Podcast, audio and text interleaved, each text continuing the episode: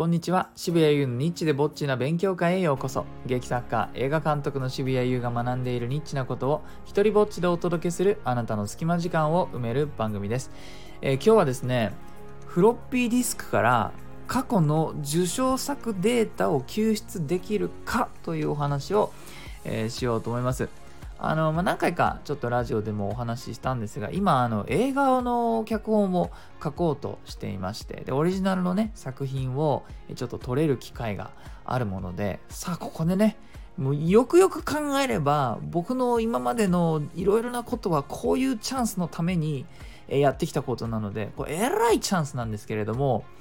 もうねそそういうチャンスだからこそもう何を書いていいかわからないという状態になっていてもうねこれこれ直してくださいとかもう決まってるものだったらそしてね締め切りとかも決まってたらもうやらざるを得ないんですけれどもこういうふうにまあすごい期限が迫っているわけではなくてなおかつ自由度があるといや急に迷路もう急に白紙もう何したらいいか分かんないみたいな風になってまして。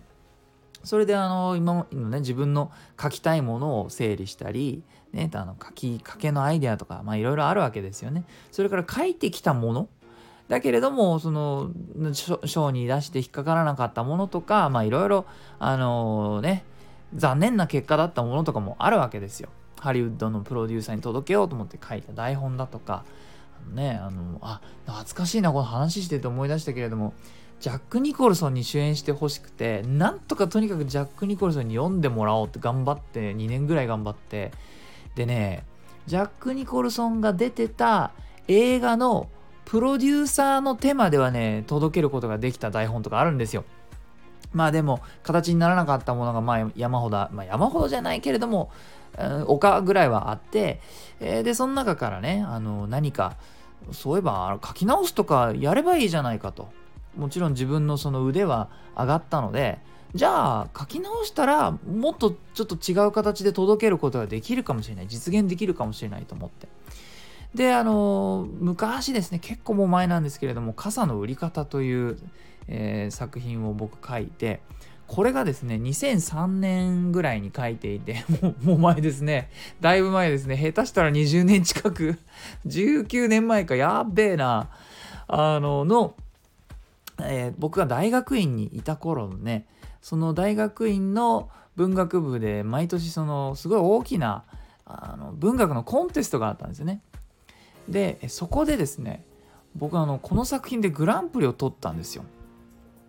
でその年に毎年その文学のこのコンテストやる時に毎年ちょっと有名な作家を呼んででその人の、まあ、スピーチとかがありセミナーみたいなのがあってでクライマックスとしてその授賞式の発表みたいなのがあるまあそれなりにその文学部の威信をかけたイベントを毎年やってたんですけれどもそこでねグランプリを取ってで来てたゲストがトニー・クシュナーという知る人は知っているあのー、劇作家がその年のゲストだったんですよ。エンジェルス・イン・アメリカとかね知ってる人いるかな？ナショナルシアターライブでもあのー、上映されてたかなり有名なそして長い両方合わせてやると多分8時間ぐらいいく上演時間の前編後編とありましてエンジェルス・イン・アメリカというねあのアメリカの演劇の歴史の中ではもう知らない人はいないんじゃないかなっていうような作品があるんですけどもそれを書いたそれを書いた人ですよ。トニー・クシュナーというね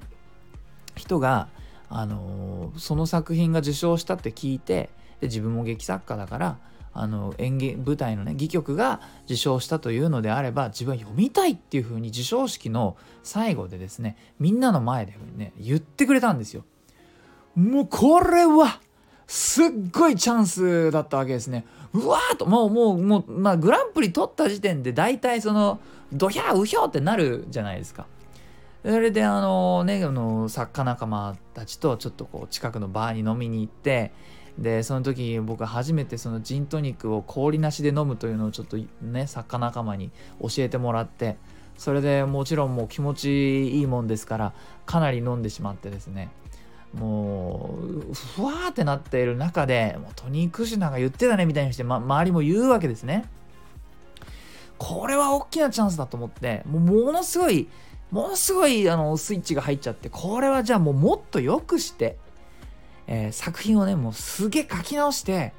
トニー・クシナーさんに届けるんだみたいな風なとこそこで決意したんですけどもいやー皆さん聞いてくれ。これがミスった。そのねタイミングって大事よ。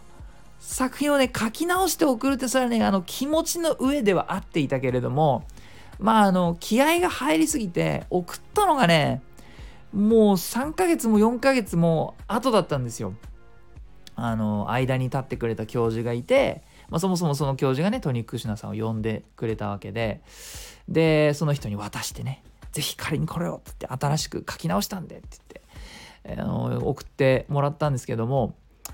あのその後結局返事はなかったんですね。これね最近改めて学んでることですよ。完璧主義者は下手するとタイミングを逃す。その時その時80点でもいいから出しておいた方がいいってことはあるんですよね。それでね、結局ね、あの直したやつの方がいいっていうふうにやっぱ長い間思い込んでいたし、実際そうなのかもしれないんですけども、直したやつはその後パソコンを乗り換えても、あのデータを移したりして今でも手元にあるんです。印刷したものもあるし今使ってる iMac の中にもちゃんと入ってるんです。でそっちばっかり大事にしてきた。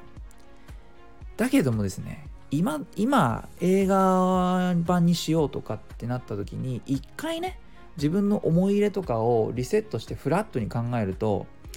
そのグランプリを受賞した初行の方がひょっとしてクオリティ高いんじゃないかというこの あの疑問がよぎって親と。だってねその初行の方はグランプリ取ってて俺が命がけで直したやつは返事も来なかったわけでもしかすると初行の方が良かったという可能性も今となってはゼロじゃない。ところがそっちはね僕が思い入れがねあったその直したやつだけをのデータを取っといて初行の方がもうねその当時のフロッピーディスクにしか入ってない。知ってるかな？みんなフロッピーディスク。3.5インチのねフロッピーディスク。それで容量はね今となってはなんとこれ皆さん聞いてください。1.4メガバイトしか入んない。びっくりでしょ。1.4メガバイトって iPhone で撮る写真の1枚も入らないですよ。こ れすごくない？もうあの写真1枚入らないようなものを20年前はですね5章大事にこれに俺ら全てぶっ込んでたわけですね。だからまあそれでね、まあ、そのフロッピーを探した。あで自分の部屋のデスクの引き出しの奥の奥の方に大学院の時に使っていたフロッピーの束をあの見つけたんです。発見。いやーすごい。でですねこれをどうにかなんかやれないかなと思って。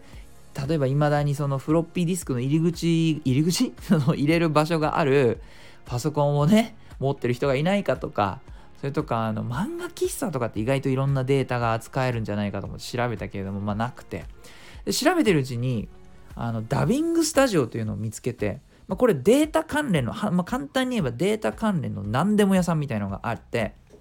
そこに持ってったら VHS を DVD にしてくれたりとか古い記録媒体から取り出してでそれをまあ今あなたが持っているパソコンで開けるかどうかは約束できないけれども一応取り出すことはできるよっていう場所なんですね。えー、なので私今日そこに行ってきましてダビングスタジオにこのフロッピーディスクを持ってってこの中にあるやつをすいませんっつってね510円かかるらしいんですけどもこれなんか難しさの割に安いなと思ったんですけどね。この